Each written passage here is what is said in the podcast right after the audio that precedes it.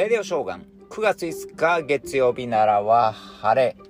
でも雲ももくもく出てきてますね。あなたの地域はどうでしょうか？えー、台風がね、じわじわと近づいてきてますからね、ほんと急に雨が降ったりするから気をつけてください。えー、ロイター通信にですね、えー、相次ぐロックダウン、中国の若者にメンタルヘルス危機っていう記事があったんで、ちょっと紹介したいなと思います。えー、北京大学の寮に入る二十歳の学生が階段で泣きじゃくっていた。繰り返されるロックダウンで絶望的になっていた。まあ部屋から出れない。シャワーにももう決められた時間にしか入れない人と会えないこれまあこういうのを読んでいくとですねこれまるでまあ独房ですよねほんまこれは辛いと思いますねえー、自分が壊れていくように感じるそんな風に言ってますね自分の体の中が泣いてるようだったとえー、言ってます。これきついですよね。まあ、ちょうどティーネージャーですよ。えー、15歳から18歳ぐらいのもう、えー、子供たちが、本当もうね、これは上海のことかな、上海の、えー、も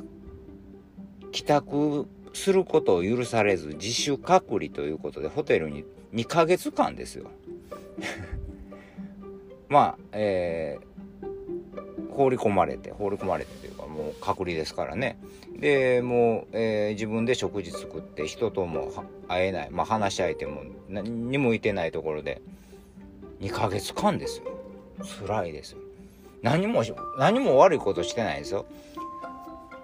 何も悪もうこれなんか犯罪でも犯してこう刑務所に入れられないと分かる。何も悪いことしてないはいもうもう帰帰ってはダメだ。ってもうそれ連まあ連行されるわけでしょ。それ想像したらうわと思いますよね。大人でもうわと思いますよ。それがもう10代のね少年少女が。えー、ほんま2ヶ月間も隔離です。隔離というかまあもう独房状態ですよね。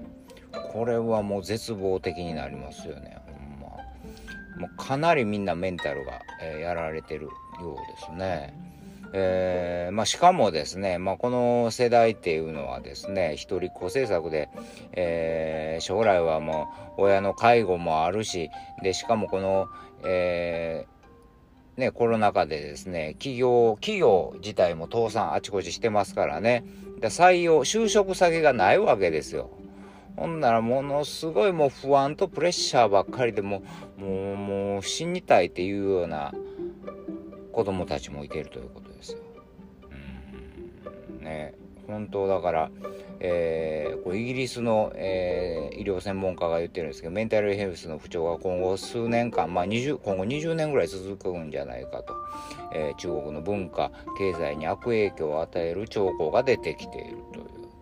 まあ、だからねこれねしかもこのやっぱりそのなんか最後の方に書いてましたけどね高校卒業するまではもうあの愛国心がすごくあったけどこのロックダウンを経験してからもうだんだん、えー、その愛国心も薄れていったこのこんなとこで、えー、暮らしててええんかと思うような子供たちがいっぱい出てきてるようですよね。ほんま日本もね気をつけないとというか政府の皆さんも気をつけてくださいよ信用なくなっていくとこういうふうにだんだんえー、国民の心は離れていきますからね。